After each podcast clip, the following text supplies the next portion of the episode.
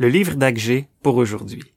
Le peuple disait que ce n'était pas le temps de bâtir la maison de l'Éternel. Pourtant, il semble que c'était toujours le temps de travailler sur leur maison.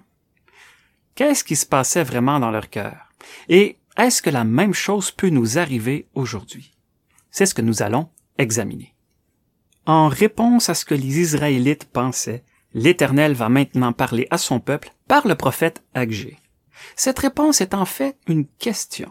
En quelques mots seulement, cette question va droit au but et manifeste immédiatement l'état réel des choses. Et la parole de l'Éternel vint par Agé, le prophète, disant, est-ce le temps pour vous d'habiter dans vos maisons lambrissées, tandis que cette maison est dévastée?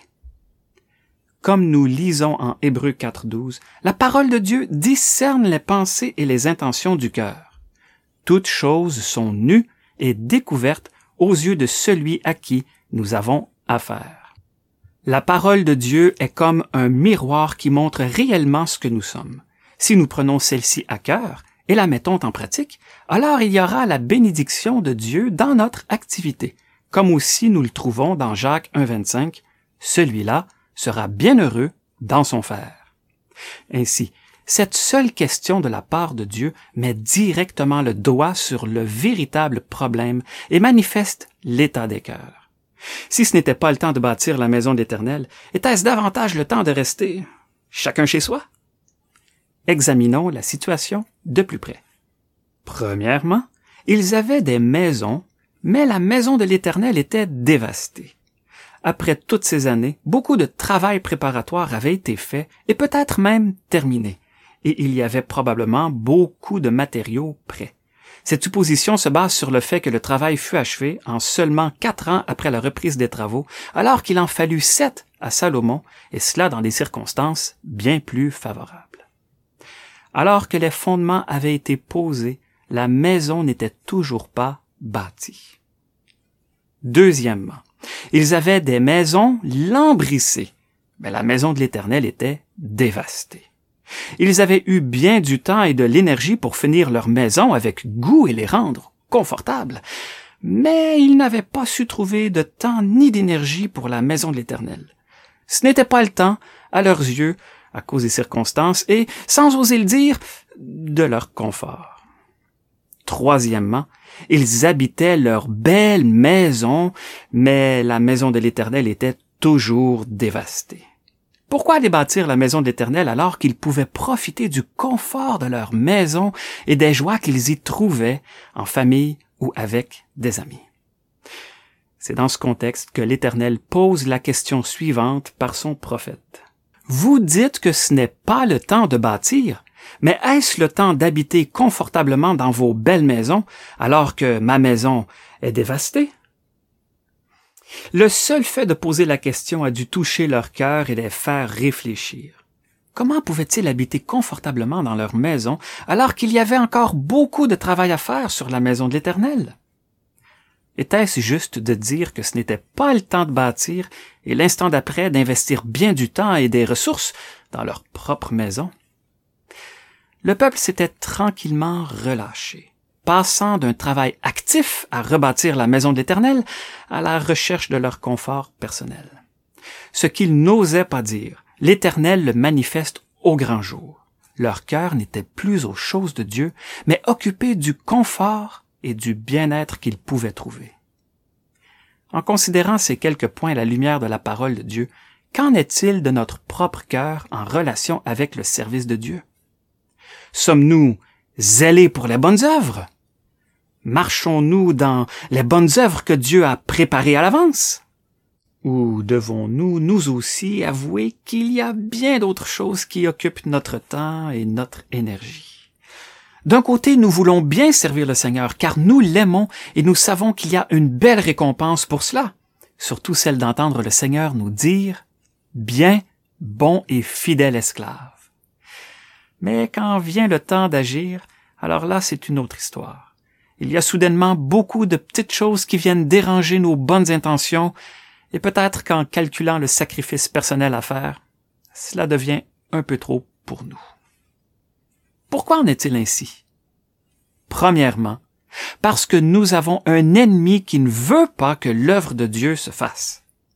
Et malheureusement, cet ennemi a un allié en nous, la chair. Le présent siècle offre tout ce qui satisfait l'homme naturel afin d'éloigner son cœur des choses de Dieu. Souvenons-nous de la triste nouvelle que Paul a écrite à Timothée dans 2 Timothée 4.10. Démas m'a abandonné, ayant aimé le présent siècle. Nous ne lisons pas qu'il soit retourné dans une vie de péché. Peut-être a-t-il continué à vivre chrétiennement. Mais la place que le présent siècle a prise dans son cœur a fait en sorte que c'était devenu trop difficile de continuer à suivre Paul. Il désirait un chemin plus facile. Je saisis l'occasion pour ajouter une petite réflexion sur le fait que Démas a abandonné Paul. Évidemment, cela veut dire qu'il l'a laissé.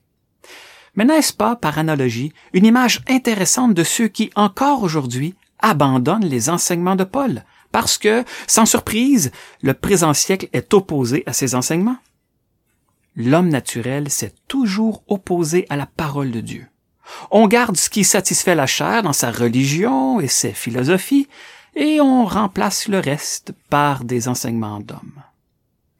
Gardons, nous aussi, le bon dépôt par l'Esprit Saint qui habite en nous. Voilà ce que fait notre ennemi. Il veut détourner nos cœurs des choses de Dieu, entre autres en l'attirant par les choses attrayantes que le présent siècle a à offrir. Il y a de tout pour satisfaire toutes sortes de goûts. C'est pour cela que nous devons nous rappeler régulièrement les paroles graves de l'apôtre Jean. N'aimez pas le monde, ni les choses qui sont dans le monde. Si quelqu'un aime le monde, l'amour du Père n'est pas en lui. Deuxièmement, notre promptitude à servir Dieu peut être refroidie par nos mauvais calculs. Nous n'avons plus les yeux de la foi qui nous font regarder à la récompense que le Seigneur désire nous donner lorsque nous serons dans sa présence. Nos yeux sont plutôt tournés vers le coût à payer maintenant, en temps, en fatigue, en difficulté, incompréhension, etc. Regardons alors à l'exemple parfait de notre Seigneur Jésus qui, à cause de la joie qui était devant lui, a enduré la croix, ayant méprisé la honte.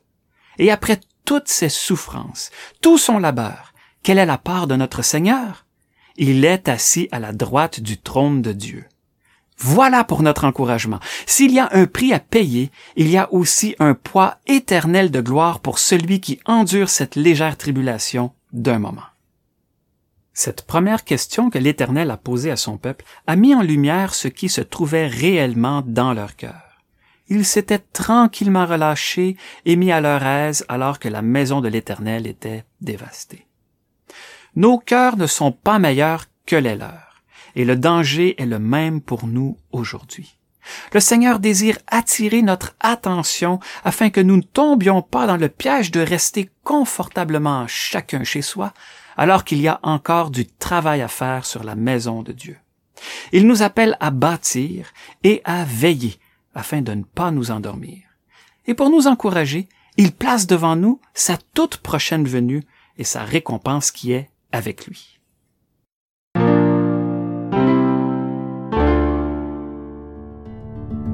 Dans la prochaine vidéo, nous considérerons certains détails sur lesquels l'Éternel attire l'attention de son peuple. C'est dans l'attente de la venue du Seigneur que je vous dis à bientôt.